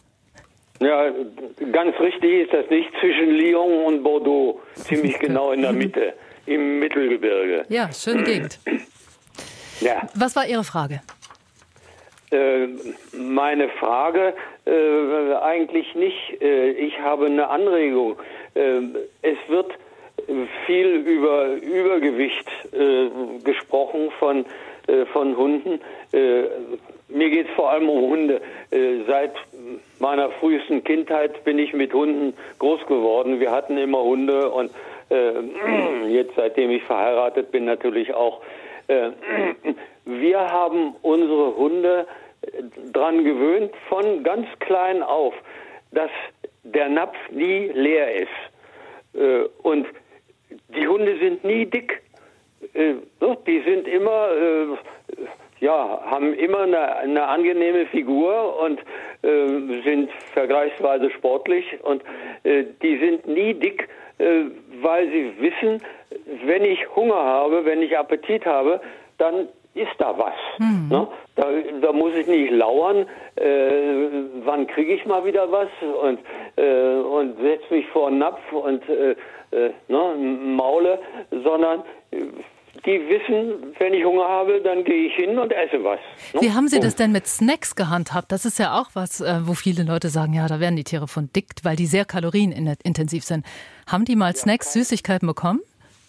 Nein, Süßigkeiten sind tabu. Äh, egal ob Schokolade oder Marzipan oder Gummibärchen oder was auch immer. Süßigkeiten sind tabu. Ich habe mal gelernt, dass äh, Hunde Süßigkeiten nicht verarbeiten können. Äh, und das habe ich mir zu Herzen genommen. Äh, und äh, das hat sich eigentlich auch bewahrheitet. Nicht? Ja. vielleicht auch ein Grund, dass sie nicht dick geworden sind. Herr Lübbe, danke. Das war äh, sehr inspirierend, was Sie da erzählt haben. Ähm, das mit den Süßigkeiten, wir haben ja gerade schon über Zucker gesprochen. Die wenigsten werden ihren Hunden oder Katzen reine Süßigkeiten geben, aber es gibt ja jede Menge Snacks auf dem Markt. Vielleicht verlieren wir darüber noch ein, ein Wort. Frau Gerlach, äh, Snacks ähm, für Hunde und Katzen, was sagen Sie dazu? Sind jetzt grundsätzlich nicht immer schlecht. Das Problem ist aber oft, dass die äh, BesitzerInnen dann nicht bedenken, dass man, wenn man auch Snacks verfüttert, ähm, die dann von der tatsächlichen Ration abziehen sollte. Gerade jetzt im Hinblick auf äh, Übergewicht auch. Weil natürlich die auch nochmal zusätzlich Energie liefern und gerade wenn die dann öfter mal was zugesteckt bekommen, ähm, das dann natürlich zu, zur Gewichtszunahme führen kann. Ich meine, Snacks sind nicht unbedingt nötig. Wenn man das jetzt aber zum Beispiel auch für Trainingszwecke mit dem Hund gerne benutzt, kann man das aber auch so handhaben, dass man zum Beispiel das normale Trockenfutter auch nimmt und das als Belohnung nimmt. Ähm, es, wie gesagt, also es ist ein bisschen eine individuelle Sache. Man, man kann Snacks füttern, aber es sollte natürlich nicht im Übermaß sein. Man muss auch aufpassen, natürlich bei Hunden, die gegebenenfalls noch eine Unverträglichkeit oder Allergie gegen bestimmte ähm, Inhaltsstoffe haben und oft dann eben eine Fleischquelle haben, dass dann eben die Snacks auch nicht ähm, von der Sorte sind, auf die die Hunde reagieren. Ähm, aber das Wichtigste ist eben, dass man darauf achtet, dass die Energiezufuhr nicht insgesamt so hoch wird. Also die Bilanz insgesamt ja. muss stimmen. Danke, Frau Gerlach, und danke, Herr Lübbe, dass Sie uns aus Frankreich angerufen haben. Ich glaube, das leitet direkt über zur nächsten Frage, die Britta Mersch dabei hat. Genau, Hanna Zitzmann hat nämlich noch eine Frage zum Thema Lebensmittelunverträglichkeit. Sie hat ihren Hund aus dem Tierschutz und er, sie sagt, anfangs hat er ziemlich oft gepupst und es kamen auch Schuppen und Hautknubbel dazu. Dann hat sie mal Getreide weggelassen. Das Fell ist besser geworden. Jetzt kocht sie Reis mit Fisch oder Fleisch, manchmal Algen, manchmal Gemüse dazu, aber der Hund kratzt sich oft, übergibt sich und rodelt. Und jetzt versucht sie halt rauszufinden, ob es da irgendeine allergische Reaktion gibt. Was hat man denn da für Möglichkeiten? Naja, also wenn adverse Futtermittelreaktionen, wie wir sie nennen, also ähm, Reaktionen der Haut zum Beispiel des Gastrointestinaltrakts auftreten, also des Verdauungstrakts, und man einen Verdacht hat, dass es eben im Futtermittel, und es klingt in diesem Fall ein bisschen danach, ähm, in, in Verbindung steht, ähm, dann stellt man das Tier eben oder macht man eine sogenannte Eliminationsdiät. Das Tier bekommt eben ein speziell hydrolysiertes Futter zum Beispiel, wo diese Proteine, es sind eben in der Regel die Proteine, die diese Allergien auslösen, ähm, so zerkleinert worden sind, dass sie kein allergenes Potenzial mehr haben oder man kreiert oder äh, nimmt ein Futter, was Inhaltsstoffe beinhaltet, welches dieses Tier eben noch nicht bekommen hat. Und das füttert man dann eben über ähm, mindestens 10 bis 12 Wochen und schaut, ob die Symptome zurückgehen äh, und würde dann ähm, testen, die sage ich mal, Futtermittel, die vorher gefüttert worden sind, ob davon, wenn man das eins jetzt über zwei Wochen zum Beispiel wieder füttert, ob dann diese Symptome zurückkommen und damit hat man dann eine sichere, ziemlich sichere Diagnose, dass dieses, ähm, dieses Futtermittel dann das Problem gemacht hat vorher, ja. Danke, Herr Wilke. Nächste Frage. Welche Rolle spielen denn Bluttests? Also je nachdem, wenn man sich zum Beispiel entscheidet für vegetarisches Trockenfutter, ähm, muss man dann regelmäßig das Blut kontrollieren lassen, ob es da gegebenenfalls einen Mangel gibt oder wie kann man das feststellen? Ähm, naja, ich, ich würde mir vor allem erstmal die Inhaltsstoffe angucken. Ähm, also wenn es ein Alleinfutter ist, dann muss der Hersteller äh, sicherstellen, dass da alles drin ist, was das Tier bekommt. Wenn es selber zusammengestellt wird, dann sollte es von der fachtierärztlichen äh, Beratung eben durchgerechnet worden sein. Und ähm, viele Mangelerkrankungen, die auftreten können über eine längere Zeit, zum Beispiel wenn Mangel entsteht, die kann man nicht unbedingt im Blut direkt finden. Und ähm, dementsprechend ähm, sollte man da eher den Weg gehen, dass man auch wirklich kontrolliert, was das Tier bekommt bekommen, ob das Tier alles bekommt, was es braucht. Eine Hörerin fragt auch noch ganz konkret, sie hat einen Jack Russell, zwölf Jahre alt, ernährt ihn mit Nassfutter und Trockenfutter, dazu Lachs, Öl und eingeweichte Haferflocken ins Futter und sie gibt dann auch noch ein pflanzliches Mittel dazu gegen Arthrose und fragt, ob das richtig ist. Naja, wenn ich jetzt besondere ähm, Zwecke erreichen möchte über ein Ergänzungsfuttermittel, wie zum Beispiel das Lachsöl, ja, das enthält der hohen Gehalt an Omega-3-Fettsäuren und auch die nach. Es gibt wissenschaftliche Nachweise da, dass es zum Beispiel bei Osteoarthrosen, Osteoarthritis helfen kann, dieser Omega-3-Fettsäure-Mechanismus. Ähm, dann kann ich das auch machen. Ich, wie gesagt, ich muss nur sicher gehen, dass, ne, das ist reines Fett, ne? Das ist letztendlich eine Energiequelle. Ich muss eben sicher gehen am Ende, und da würde ich dann immer dazu raten, zur Not kann man sich eben da eine Beratung einholen, ähm, das einmal durchrechnen zu lassen, dass das Tier eben nicht dann und das sieht man manchmal erst, wenn es passiert ist, übergewichtig wird, ähm, oder ich das Alleinfutter, wo ja alles drin ist, was das Tier braucht, zu sehr reduziert ist durch diese anderen Stoffe, die ich eben dazugebe. Und ähm, da sollte ich immer eine gewisse Ausgewogenheit letztendlich erreichen. Eine Frage kommt auch noch zum Thema Trinken, wobei ein Hörer auch noch mal gefragt hat, sagt man eigentlich Trinken und Essen oder sagt man Fressen und Saufen? Also das war eben noch mal so eine Frage des Wordings. Ich bleib mal beim Trinken. Ähm, also es geht ums Trinken beim Kater. Äh, Katzen trinken generell wenig, sagt Silke Meisch. Ähm, deswegen gibt sie ihren Katzen oder dem Kater laktosefreie Milch mit 1,5 Prozent Fettgehalt, weil der Hintergedanke dabei ist, es gibt, äh, dass Laktose oft ein Problem für Katzen ist. Es gäbe auch kostspielige Katzenmilch im Handel. Das Produkt hält sie aber für überteuert, weil man eben diese laktosefreie Haarmilch nehmen kann. Oder ist das in Ordnung? Äh, kann man das so machen? Wie stehen Sie dazu? Ich ähm, sag mal was dazu. Also ich würde laktosefreie Milch jetzt nicht als Wasserersatz dahinstellen. Also es ist, Milch ist trotzdem noch ein Nahrungsmittel und jetzt kein, kein Wasserersatz. Das heißt, frisches Trinkwasser muss immer zur Verfügung stehen. Ähm, und auch bei 1,5 Prozent Fettgehalt ist natürlich trotzdem noch ein gewisser Fettanteil gegeben, was ja auch gerade bei dieser Katzenmilch häufig auch ist, ähm, dass die recht fettreich ist. Also man kann das mal auch so ein bisschen als Zusatz jedenfalls geben oder auch mal unter das Wasser mischen, aber ich würde das nie als Ersatz für, äh, eine Wasser, für das Wasserangebot sehen. Aber wenn das Wasser stehen bleibt oder bleibt das nicht stehen? Also trinken die dann auch, wenn sie Durst haben? Ähm, Katzen trinken dann schon auch, wenn sie, wenn sie Durst haben. Problem ist natürlich, dass sie oft sehr schlecht trinken, aber hier dann wirklich auch mehrere Wasserstellen anbieten, ähm, auch äh, darauf achten, dass Futterstelle, Toilette und Wasserplatz möglichst nicht so nah aneinander stehen, weil Katzen das natürlicherweise auch getrennt voneinander aufsuchen. Dann das bewegte Wasser, was der Herr Wilke vorhin auch schon angesprochen hat, Trinkbrunnen anbieten.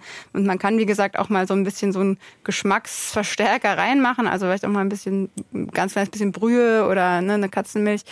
Ähm, da gibt's verschiedene Möglichkeiten, die Katze zum Trinken zu animieren. Aber ich würde das Wasser trotzdem immer anbieten. Also das darf man nicht weglassen.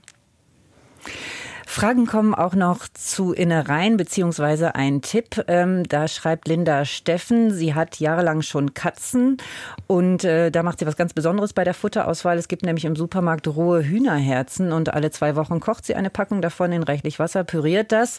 Kleine Portionen werden dann auch eingefroren und bei Bedarf aufgetaut und das wird immer mit Heißhunger verspeist. Also ich glaube, dieses Thema Innereien, wie geht man damit um, das ist auch nochmal ein ganz wichtiger Punkt. Ja. Wer, wer will? Herr Wilke. naja, äh, ich spreche da immer viel drüber, über, über eine Reihen vor dem äh, Hintergrund der Nachhaltigkeit eigentlich, ne? weil wir ja die Tiere nur töten dürfen, ähm, wenn, also die landwirtschaftlichen Nutztiere zum Beispiel, wenn wir sie auch selber essen und ähm, dann diese Nebenprodukte äh, letztendlich, es sind nicht Schlachtabfälle, es sind immer Nebenprodukte, die anfallen. Es ist dann total sinnvoll, die auch bei den ähm, Hunden und Katzen einzusetzen und ähm, auch Organe können dort ähm, super verwendet werden. Ähm, bei der eigenen Fütterung, wenn man zu Hause macht, muss man immer ein bisschen aufpassen, wenn man Leber zum Beispiel ähm, an Katzen füttert. Die haben teilweise einen sehr hohen Vitamin A-Gehalt und die Katze reagiert da gegebenenfalls empfindlich drauf. Darf ich gerade noch mal nachhaken, denn mir stellt sich auch die Frage, ähm, weil Sie gesagt haben, das ist ökologisch eigentlich irgendwie total richtig. Ähm, liefert dieses Essen, liefern die Innereien oder auch irgendwelche Knochen, die dann abgenagt werden, liefern die auch Nährstoffe, die besonders nützlich sind oder ist das eigentlich nur ein ökologischer Aspekt?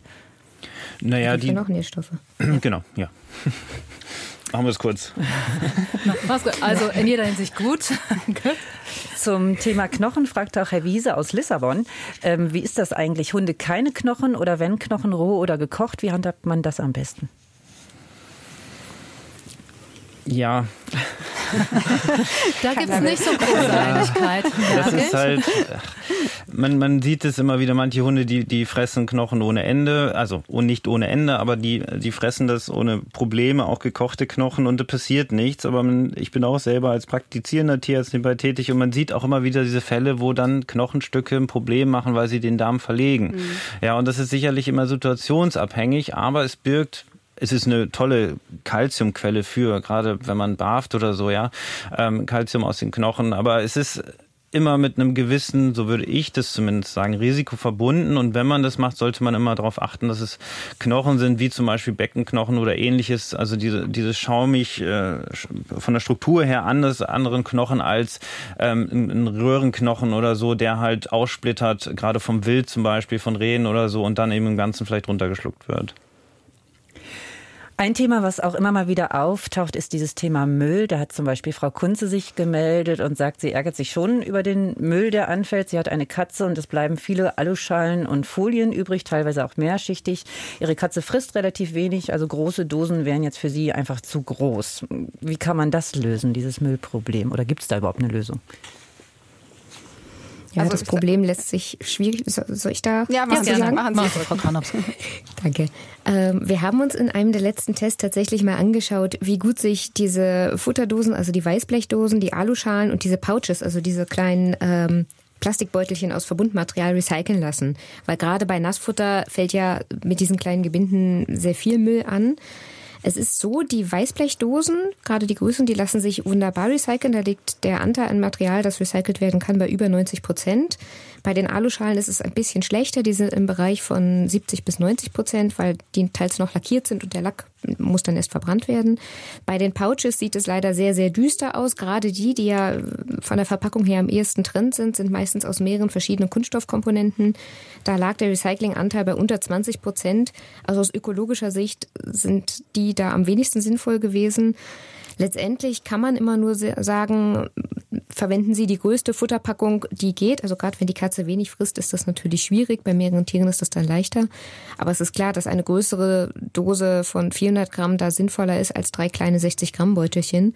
Aber tatsächlich muss da, sind da ein bisschen auch die Hersteller gefragt, Verpackungen zu liefern, die sich möglichst gut wiederverwenden lassen. Und aktuell ist das eine sehr unbefriedigende Situation. Ich weiß, dass Sie alle Ernährungsexperten sind, aber ich frage an der Stelle nur mal nach, weil dieser Aspekt, ich will mein Tier so halten, dass es möglichst umweltfreundlich ist, der taucht ja mhm. immer wieder auf. Welche Rolle spielt da zum Beispiel Katzenstreu? Kann man da irgendwas drehen? Also bei Katzenstreu kann man schon auch darauf achten, dass man einmal Streu nimmt, das eben auch ähm, gut verklumpt. Also das heißt, dass man gerade beim Säubern von der Katzentoilette dann auch wirklich nur die Klumpen erstmal rausmachen muss und nicht immer so häufig komplett das äh, Streu wechseln muss. Ähm, viele Katzenstreu sind mineralische Katzenstreuarten, ähm, die auf ähm, Betonit und Silikat ähm, beruhen und die sind tatsächlich auch wirklich schwer zum Teil abzubauen. Also da fällt auch viel Müll an. Ähm, es gibt auch pflanzliche Alternativen, also die sind schon umweltfreundlicher. Das sind eben ähm, Streuarten, die dann eben auf Holz- oder Pflanzenfasern beruhen. Hier muss man aber auch ein bisschen gucken, ob die Katzen das annehmen, weil Katzen sind da auch genauso wie beim Futter manchmal nicht so ähm, einfach in dem Untergrund, den sie verscharren, dass sie den auch gut akzeptieren. Aber das wäre jetzt auf jeden Fall ein bisschen die umweltfreundliche Alternative, wobei man auch darauf achten muss, dass man oft die auch bei pflanzlichem Streu ähm, die Reste nicht im Biomüll entsorgen darf aufgrund von Krankheitserregern. Aber es ist trotzdem von der Bilanz her oft noch mal ein bisschen besser. Also da könnte man auf jeden Fall auch mal drauf achten, wenn die Katze das annimmt. Danke, Frau Gernach. Gibt es denn irgendwas, auf das man auf jeden Fall verzichten sollte? Rosinen, Weintrauben, Schokolade, ein paar Sachen haben wir schon gehört. Aber wenn man jetzt mal bei Hunden bleibt, gibt es irgendwas, wo man wirklich sagt, das ist ein absolutes No-Go? Schweigen. Das die dürfen alles essen. Nee, das stimmt nicht. Nein, das stimmt nicht. Und ähm, man kann sicherlich diese Liste jetzt noch äh, weiter vervollständigen. Aber ich würde jedem, der ähm, einen Hund oder eine Katze hält, äh, dazu raten, sich da auch im Internet schlau zu machen, sich diese Listen vielleicht irgendwie an den Kühlschrank, gerade wenn es mehr Personenhaushalte sind, an den Kühlschrank zu hängen oder so. Und da einfach eine Über, einen Überblick zu haben, was so ein Tier bekommen darf und was vielleicht auch nicht, was Probleme machen mhm. kann. Was mir noch wichtig wäre, weil es auch wieder diesen ökologischen Aspekt beinhaltet, müssen eigentlich für mein Katzenfutter, für mein Hundefutter, müssen da Tiere sterben. Herr Wilke. Das hängt davon ab, was da. Oh, Entschuldigung. Nein, nein, nein, Frau Kranhoff, bitte.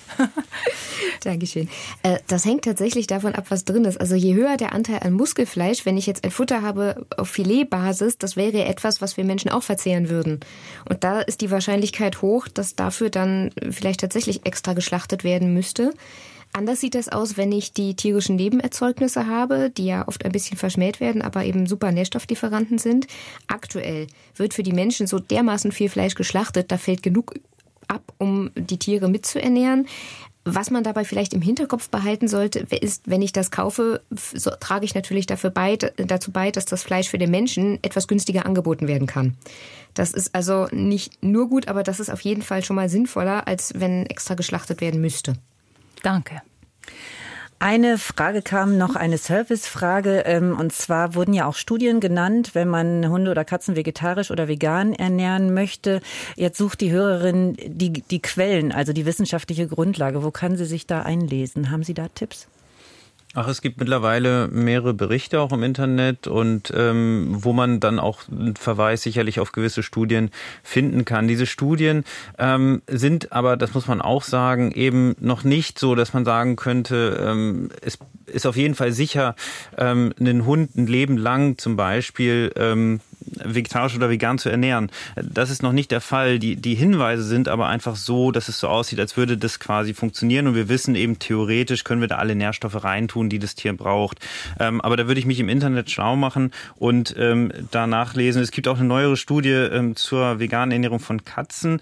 Ähm, da ein bisschen vorsichtig sein. Ähm, teilweise mhm. sind es halt, äh, geht es zurück auf einfach Befragungen von Menschen, die also zum Beispiel ihre Tiere vegan ernähren und die dann eben sagen, das Tier war nicht beim Tierarzt, dem Tier, dem Tier geht's gut, aber es sind dann immer irgendwo subjektive Wahrnehmungen. Da muss man auf jeden Fall ein bisschen differenzieren bei der Studienauswahl. Bei der Studie waren die vegan ernährten Katzen auch noch Freigängerkatzen, wo ich doch sehr, also auf jeden Fall teilweise, wo ich auf jeden Fall bezweifeln würde, dass die nicht auch noch zusätzlich eine Maus fangen können. Genau.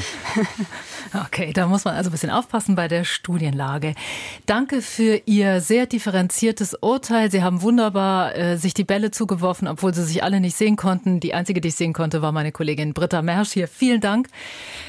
dass du die Fragen gebündelt hast. Mora Gerlach haben Sie gehört vom Deutschen Tierschutzbund. Sie war zugeschaltet aus München. Charlotte Granups von der Stiftung Warentest und Volker Wilke. Er forscht am Institut für Tierernährung der Stiftung Tierärztliche Hochschule in Hannover. Beim nächsten Marktplatz geht es um was, was Sie auch sicher interessieren könnte. Ohne Internet. Wie funktioniert das zu leben, äh, analog zu leben in einer inzwischen ziemlich digitalen Welt? Und jetzt gleich können Sie Jule Reimer hören. Sie führt ein interessantes Interview in Umwelt und Verbraucher. Da geht es um Glyphosat, ob es nützlich, schädlich oder einfach unersetzlich ist. Ich bin Sandra Pfister. Ich danke Ihnen fürs Zuhören und ich wünsche Ihnen einen schönen Tag.